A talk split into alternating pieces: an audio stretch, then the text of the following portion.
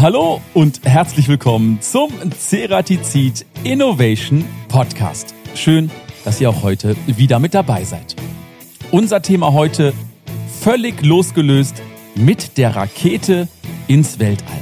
Ja, der Studentenverein High End e.V. der Universität Stuttgart entwickelt mit der North eine der leistungsstärksten und fortschrittlichsten von Studenten gebauten Hybridraketen der Welt. Das Ziel ist es, den Höhenrekord für von Studenten gebaute Hybridraketen zu brechen, den der Verein im Jahr 2016 mit der Heroes bereits aufgestellt hat. Die Rakete damals erreichte respektable 32 Kilometer. Damit dieses Ziel erreicht werden kann, muss North leistungsstark, leicht und selbstverständlich höchst effizient sein. Wie die Studenten dabei vorgehen, auf welche technologischen Highlights sie setzen, welche Teile konstruiert und zerspannt wurden, das wird in dieser Folge erklärt. Ich freue mich ganz besonders auf unsere beiden Gäste heute. Zum einen Berthold Stegemann, er ist verantwortlich für Antrieb beim Projektteam Stern 2 und Adrian Matuschik, er ist verantwortlich für den Antrieb beim Projektteam Euroc 22. Und euch wünsche ich viel Spaß beim Zuhören. Hallo Berthold, hallo Adrian, schön, dass ihr euch heute die Zeit für unseren Podcast genommen habt. Stellt euch doch mal ganz kurz vor. Berthold. Ich bin Berthold und ich baue bei dem Studentenverein High End in Stuttgart Raketen und studiere dabei als Teil von dem Studium Luft- und Raumfahrttechnik und freue mich sehr, dass ich heute hier bin und mit euch ein bisschen quatschen kann. Ist ja ein schöner Einstieg. Ich baue Raketen. Adrian, baust du auch Raketen? Ich baue tatsächlich auch Raketen. Zu mir, ich bin der Adrian, bin 19 Jahre alt studiere auch Luft- und Raumfahrttechnik an der Uni Stuttgart und bin wie Berthold bei High-End und baue Raketen. Und darüber sprechen wir dann heute auch nochmal im Detail. Jetzt dürfen wir kurz verraten, ihr seid aktuell in Stuttgart, also wir sprechen heute remote. Eigentlich wolltet ihr nach Kempten kommen. Warum hat das eigentlich nicht geklappt, Adrian? Leider ist die Wetterlage hier sehr vereist. Aufgrund von Blitzeisgefahr war es einfach zu gefährlich über die Alp dann nach Kempten Verstehen wir natürlich, aber Berthold, hätte man da nicht einfach die Rakete nehmen können? Das wäre ein bisschen schwierig geworden. Also die aktuelle Rakete, die wir entwickeln, könnte wahrscheinlich an sich so weit fliegen, wenn wir sie im passenden Winkel anstellen. Aber da will man, glaube ich, nicht oben drauf sitzen und dann ist die Frage, ob sie dann auch immer noch so weit fliegen kann, wenn das zusätzliche Gewicht draufkommt. Okay, wir gehen also heute auf Nummer sicher wegen der Witterungsbedingungen und machen das Ganze remote. Ich freue mich auf jeden Fall schon auf unser Gespräch. Kurze Frage, habt ihr schon mal in unserem Podcast reingehört? Ja. Ich tatsächlich noch nicht, muss ich zugeben. Finde ich gut. Dann wird das eine große Überraschung, denn wir starten mit unserer ersten beliebten Rubrik und das ist A oder B? Elf Fragen für euch. Berthold, Physik oder Chemie? Chemie, damit kann man mehr Spaß haben und mehr Sachen anzünden. Adrian, Star Wars oder Star Trek? Eindeutig Star Wars. Also mit Star Trek bin ich nicht so warm geworden. Berthold, Podcast oder lieber ein gutes Buch? Tatsächlich lieber ein gutes Buch. Vor allem lieber in Papierform. So, das ist einfach gemütlicher, so im Bett zu liegen, in einem Sessel zu sitzen und in so einem schönen Buch zu blättern. Also nicht mit einem Kindle, sondern tatsächlich noch klassisch mit einem Papierbuch. Adrian, Planetarium oder lieber ins Kino? Lieber ins Kino. Keine weiteren Fragen. Berthold, Milky Way oder Mars? Mars macht mobil. Adrian, Astronomie oder Astrologie? Auf jeden Fall Astronomie. Ohne weitere Dinge hinzuzufügen. Okay, Berthold, Uni oder lieber praktisch in der Werkstatt? Lieber praktisch in der Werkstatt. Adrian, Aliens oder keine Aliens? Was glaubst du? Ich tippe tatsächlich auf Aliens. Also einfach die unvorstellbare Unendlichkeit im Universum, würde ich mal sagen, garantiert Aliens. Die Frage ist nur, ob Aliens innerhalb unserer erreichbaren Gegend. Oder ob in Erreichbarkeit mit eurer Rakete. Das definitiv nicht. okay, Berthold, selbst entwickeln oder zukaufen? Selbst entwickeln. Wenn die Kollegen Sachen zukaufen wollen, komme ich auch immer an so, warum denn? Das können wir doch selber herstellen. Adrian, ganz genau oder lieber so Pi mal Daumen? Wenn es drauf ankommt, ganz genau, aber ich bin schon so ein bisschen geprägt. Pi mal Daumen funktioniert in 90 Prozent der Fälle auch. Letzte Frage und die gibt es immer in unserem Podcast, Berthold. Innovation oder Tradition? Innovation, ganz klar. Tradition haben wir schon genug und bringen einen nicht so richtig weiter. wenn wir hoch hinaus wollen, brauchen wir dafür neue Technik. Schöne Antwort. Dann sage ich erstmal Dankeschön für den ersten kurzen Überblick. Adrian, lass uns direkt ins Thema einsteigen. Ihr seid ja beide bei der High-End e.V., einem studentischen Verein der Uni Stuttgart. Sag uns doch mal ganz kurz, was ist das für ein Verein? Was genau macht ihr da eigentlich so?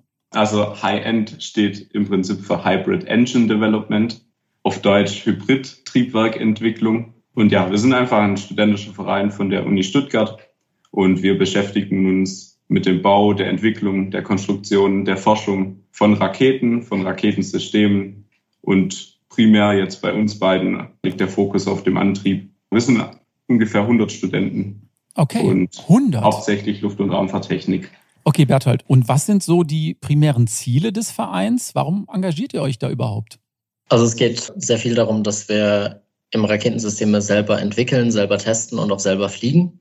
Da viel Kooperation mit dem DLR haben für Ausbildungsförderung und das ist so grundsätzlich das Hauptziel von dem Verein, ist einfach, dass wir Sachen praktisch machen können, dass wir das Wissen, was wir im Studium bekommen, anwenden können und eben die Möglichkeit dazu haben, das dann auch Teile in der Werkstatt selber herzustellen, Teile zu testen, Triebwerke zu testen, eine Rakete zu starten und zu fliegen. Und das ist letztendlich, warum wir uns da engagieren. Zum einen, weil es irgendwo natürlich fachlich super interessant ist und spannend ist und zum anderen, weil es halt einfach Spaß macht, weil Raketen sind ziemlich cool. Ja, in der Tat. Und ich muss mich auch wundern, am Anfang hast du so ganz selbstverständlich gesagt, ja, ich bin der Berthold und ich baue Raketen.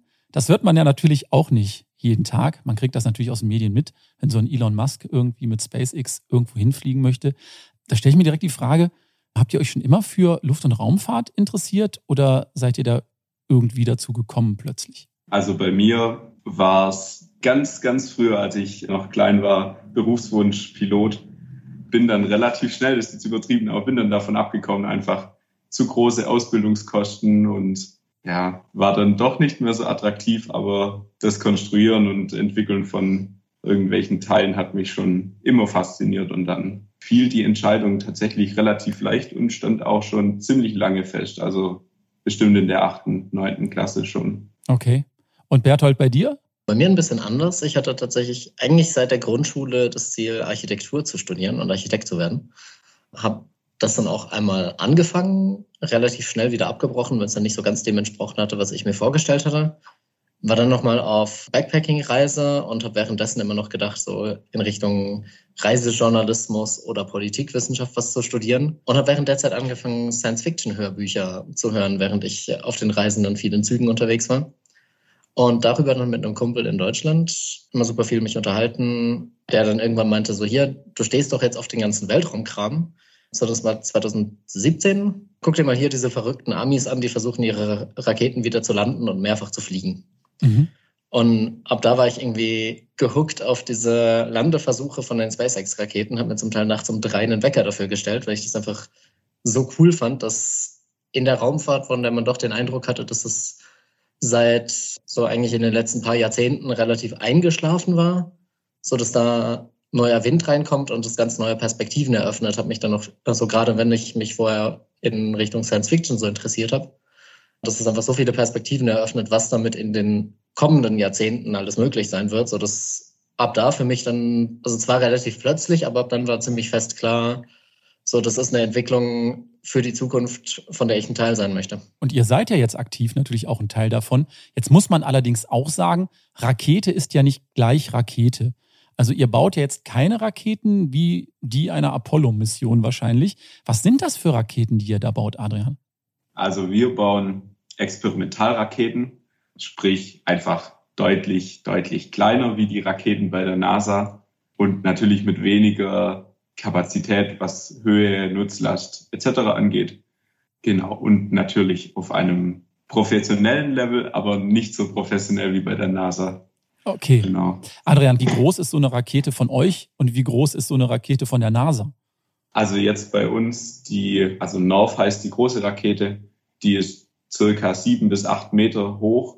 Große Raketen sind deutlich, deutlich größer. Also da geht es in die 60 Meter, 70 wow. Meter. Genau. Das sind natürlich Dimensionen, wo wir als ein Amateur-Studentenverein niemals rankommen können.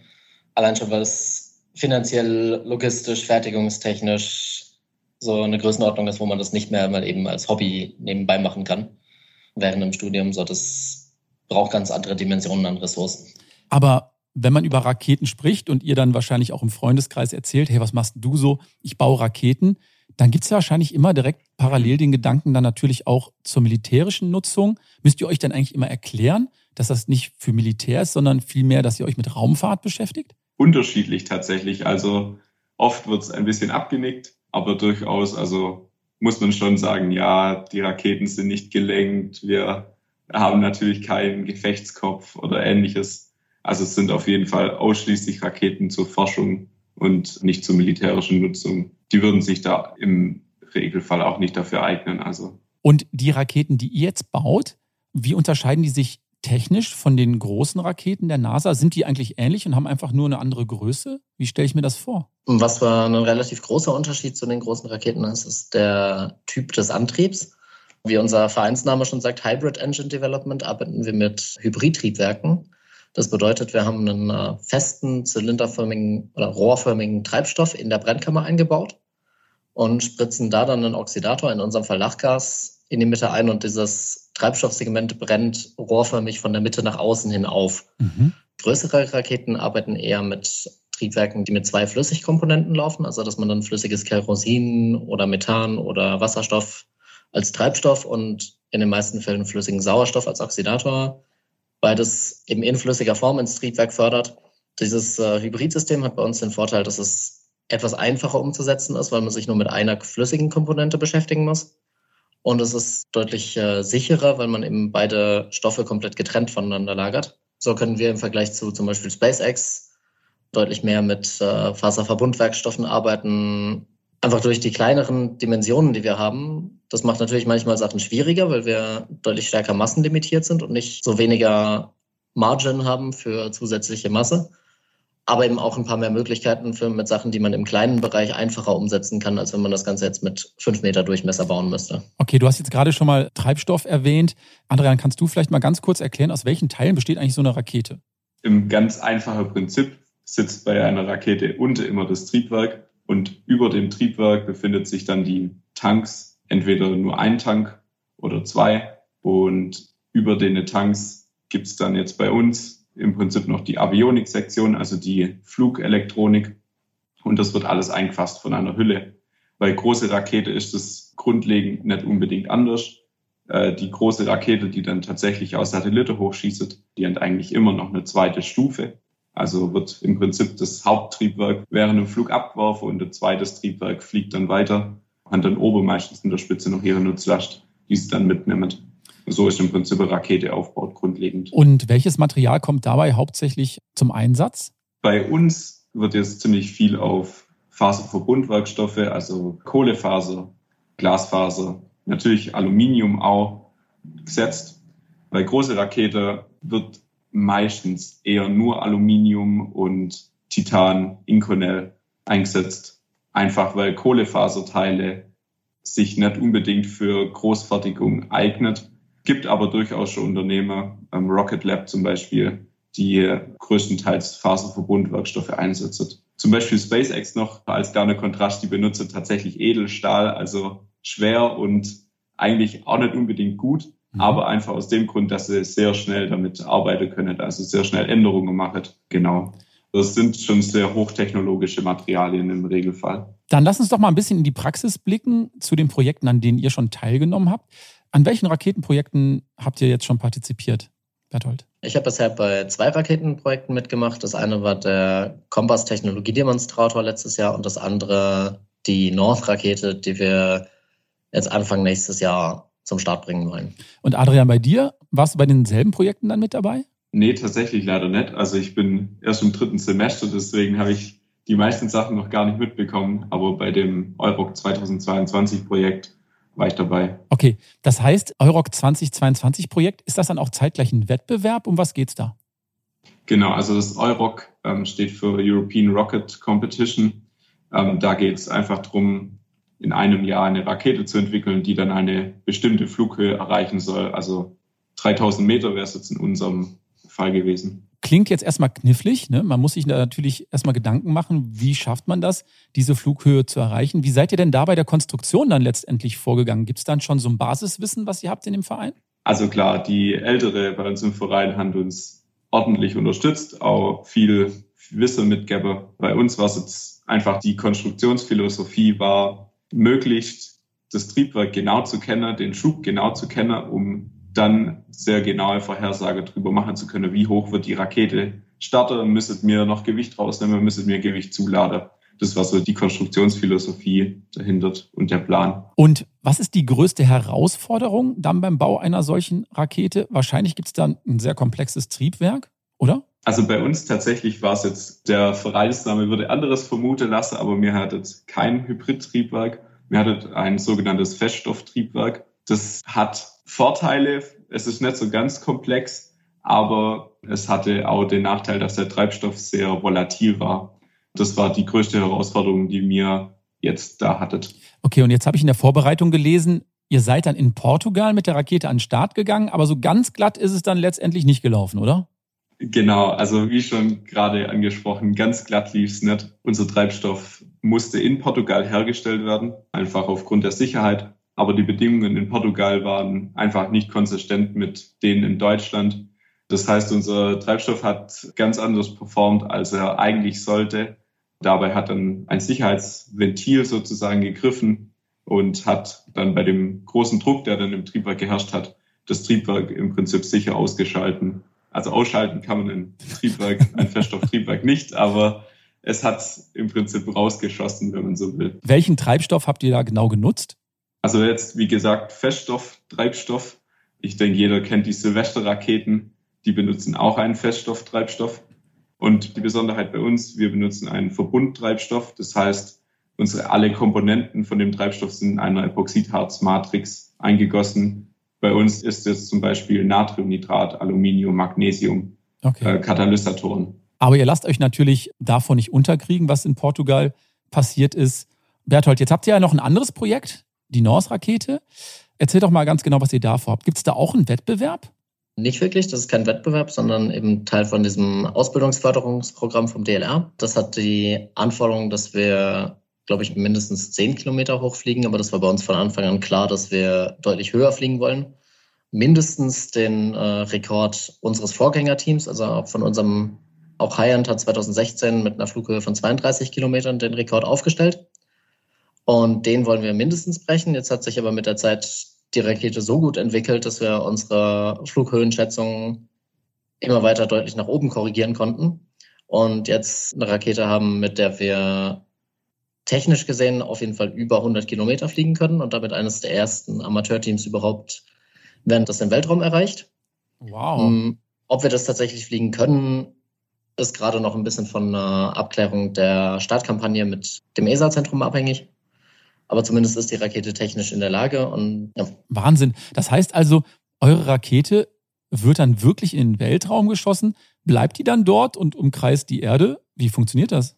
Das nicht. Also ja, sie erreicht den Weltraum, aber fällt dann einfach wieder runter, weil letztendlich geht es darum, also wenn man in eine Umlaufbahn möchte, geht es darum, dass man horizontale Geschwindigkeit aufbaut. Das macht unsere Rakete nicht, sondern wir fliegen einfach weiter nur nach oben, haben aber dann ein zweistufiges äh, Fallschirmsystem mit erst einem Überschallbremsfallschirm und dann einem Hauptfallschirm, der dann kurz vor der Landung ausgeworfen wird, sodass wir die Rakete vollständig wieder bergen können.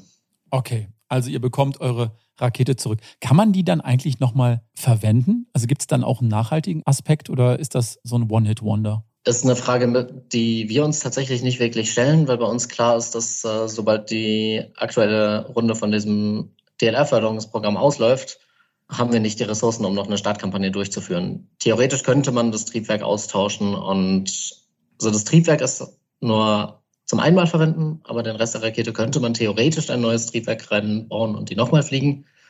Wird aber bei uns nicht passieren. Okay, One Hit Wonder ist auch eine super Brücke zu unserer nächsten Rubrik. Und das ist die Schätzfrage. Ganz genau unsere beliebte Schätzfrage. Da dürft ihr beide, Bertolt und Adrian, gerne mitschätzen und unsere ZuhörerInnen selbstverständlich auch. Hier kommt die Frage. Sag mal, wusstet ihr eigentlich, dass der Song der 80er Jahre Major Tom von Peter Schilling im offiziellen Soundtrack und Trailer des Deutschen Zentrums für Luft- und Raumfahrt, also DLR, zur Mission ISS Horizons zu hören ist? Habt ihr jemals einen Song gehört, der dazu gehört, Adrian? Jetzt speziell nicht. Aber ich habe mich damit tatsächlich auch nicht so sehr beschäftigt mit der Mission. Aber okay, aber kennt ihr den Song? Major Ja, Tom? ja. Ah, ihr kennt den Song. Okay, dann passt ja die Frage. Ich hätte gerne gewusst, wie oft wurde die Single Major Tom eigentlich weltweit verkauft? Und ich brauche jetzt eure Antwort. Es wird nicht gegoogelt. Adrian, bitte. ich schätze 2,3 Millionen Mal. 2,3 Millionen von Adrian und Berthold. Ich hätte drei Millionen. Drei Millionen Mal. Ist notiert und das Ergebnis dazu gibt es dann am Ende unserer Podcast-Episode. Berthold, kommen wir zurück zum Thema. Wie findet man eigentlich raus, ob so eine Rakete überhaupt fliegt, wie man das geplant hat? Weil eigentlich macht man das ja alles erstmal theoretisch. Kann man das irgendwie testen? Davon kann man relativ viel testen. Wir haben zum Beispiel eine kleine Demonstratorrakete gebaut, eben die Kompass-Rakete, die wir letztes Jahr gestartet haben, wo wir viele der Technologien in kleinerem Maßstab getestet haben.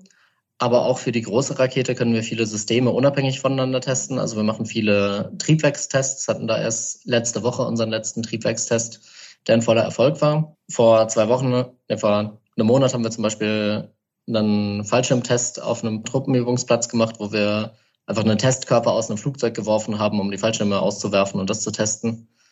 Also man kann relativ viel Systeme unabhängig voneinander testen, aber der finale Test ist letztendlich der Flug bei eigentlich jedem Raketensystem. Okay, wenn ich das richtig verstanden habe, habt ihr also einen kleinen Bruder gebaut und testet das im Kleinen. Habt ihr denn schon erste Erkenntnisse? Gab es auch Probleme oder lief das direkt glatt?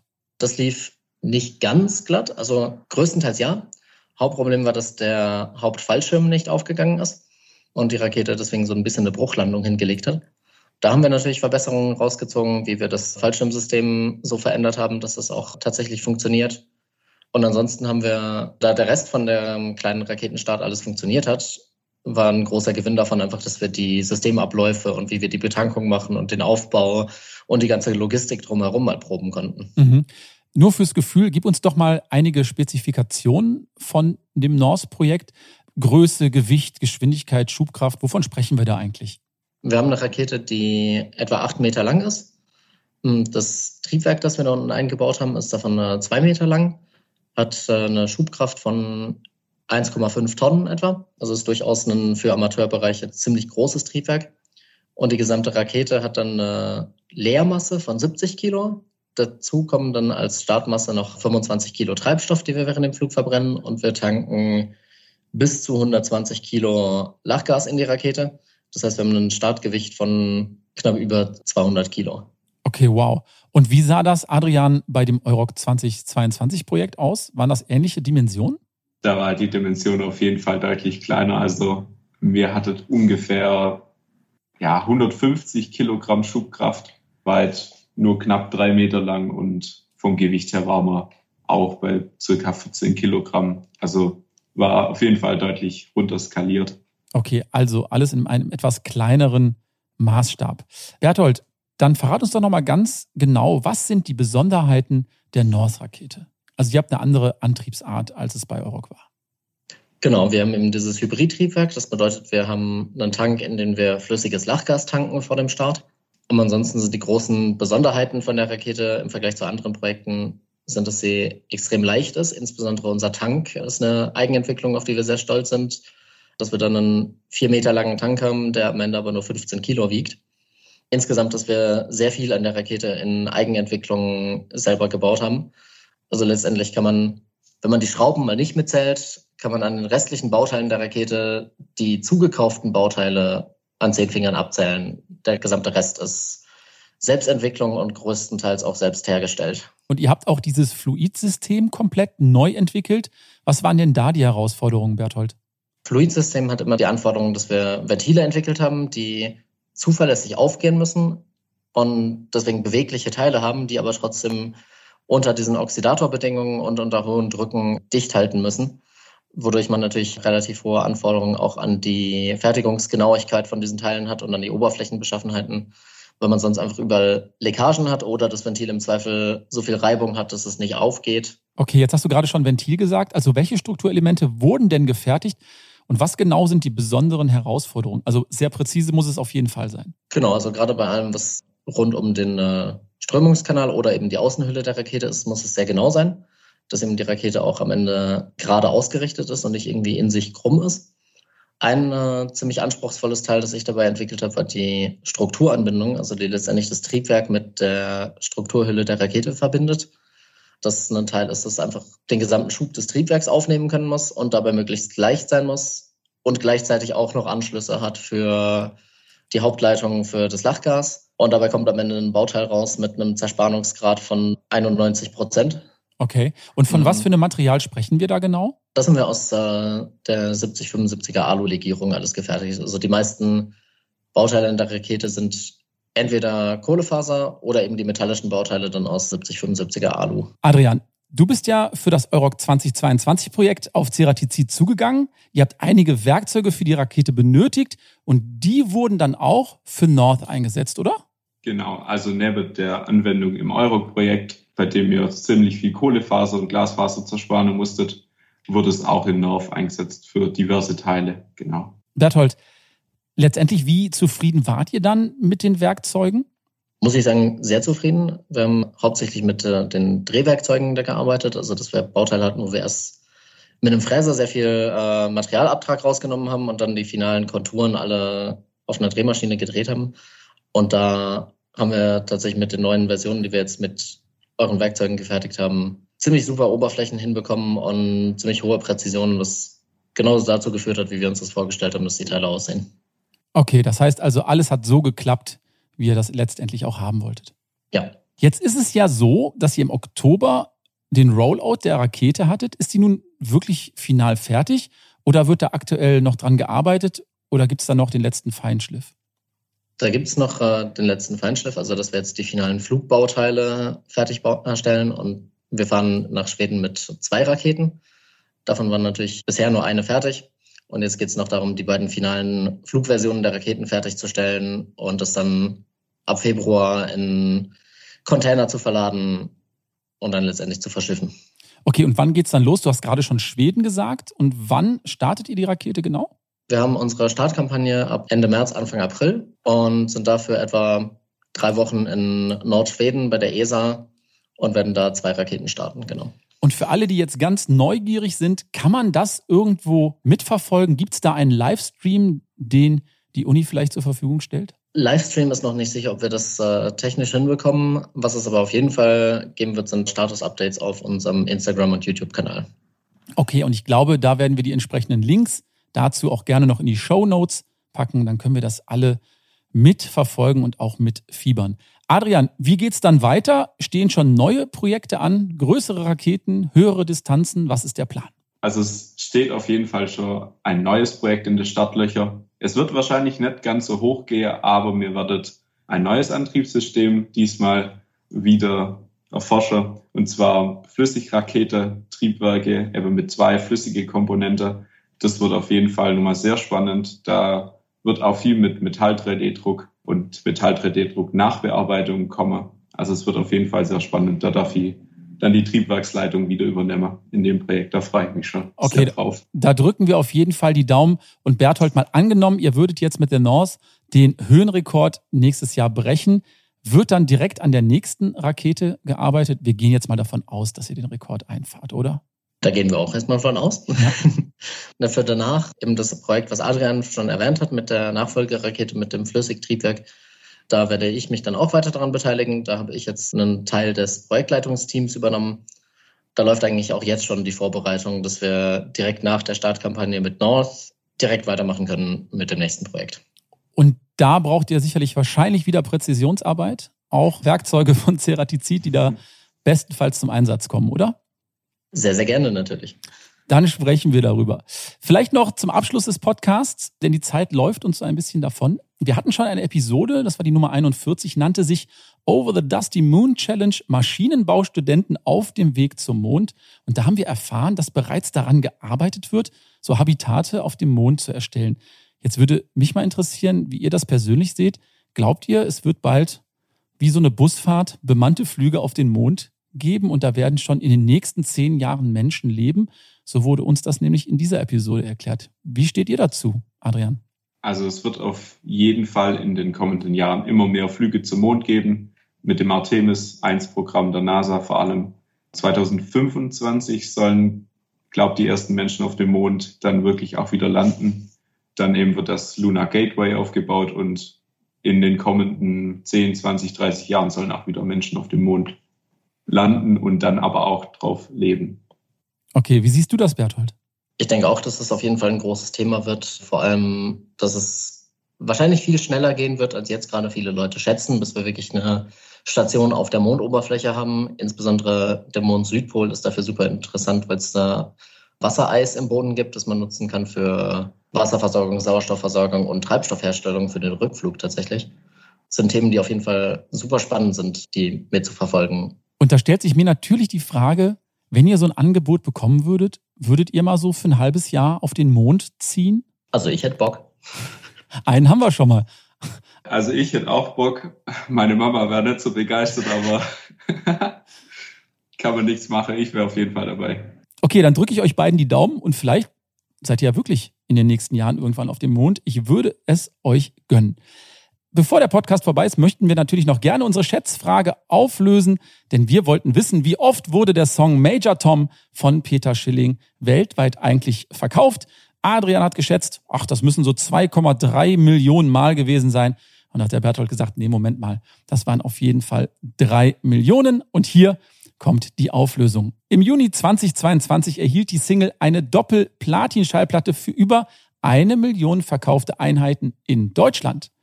Damit ist es das meistverkaufte NDW-Lied und zählt allgemein zu den meistverkauften Singles des Landes. Insgesamt verkaufte sich diese Single weltweit über sechs Millionen Mal. Wow. wow. Ja, das ist viel, das ist sehr viel. So die besten Alben werden ja so um die, also Fleetwood Mac Rumors habe ich gehört, 40 Millionen Mal verkauft. Einige Michael Jackson Alben sind da auch oben mit dabei und so weiter und so fort. ACDC auch. Da sind wir auch gerade beim Thema Musik und last but not least, wir haben eine Ceratizid Innovation Playlist und jeder Gast darf sich einen Song wünschen, der auf dieser Playlist zu hören sein sollte. Das reicht von Schlager über Hip-Hop bis zu Heavy Metal. Ihr könnt euch was aussuchen. Berthold, hast du einen Song, der mit dabei sein sollte? Das wäre Higher von Eminem. Okay. genau wie unsere Raketen immer höher gehen sollen. Also eine schöne Hip-Hop-Nummer packen wir drauf. Und Adrian, was hättest du gerne? Ich glaube, um Peter Schilling zu würdigen, würde ich gern Major Tom auf der Playlist sehen. Ach, guck mal, der ist noch gar nicht drauf. Nehmen wir natürlich gerne mit. Der hat sich ja sicherlich nicht umsonst sechs Millionen Mal verkauft. Ich sag Dankeschön. Ich drücke euch die Daumen mit eurer Mondmission. Hm? Also haltet mich auf dem Laufenden und natürlich auch für eure Raketen. Und ich denke, die Rekorde, die werdet ihr auf jeden Fall brechen. Dankeschön, bleibt gesund und bis zum nächsten Mal. Vielen, vielen Dank, dass wir hier sein durften und euch auch alles Gute. Tschüss. Wir sind am Ende unserer heutigen Podcast-Episode angelangt und ich bin wirklich gespannt, ob Berthold und Adrian und das Projektteam ihren Rekord von 32 Kilometern mit dem North-Projekt noch einmal verbessern können. Wir drücken Ihnen auf jeden Fall die Daumen. Ja, mir hat großen Spaß gemacht, mit den beiden über dieses doch sehr spannende Thema zu sprechen. Sollte euch unser Podcast auch Spaß machen, dann lasst uns gerne eine positive Bewertung auf den gängigen Streaming-Portalen und Podcast-Portalen da. Solltet ihr Anregungen haben oder mal Wünsche für Gäste oder Themen, schreibt uns gerne eine E-Mail, wie gehabt, an teamcuttingtools.ceratizid.com. Und ich freue mich schon jetzt auf meine nächsten Gäste und Episoden. Bis dahin sage ich Dankeschön fürs Zuhören, bleibt gesund, tschüss und bye bye.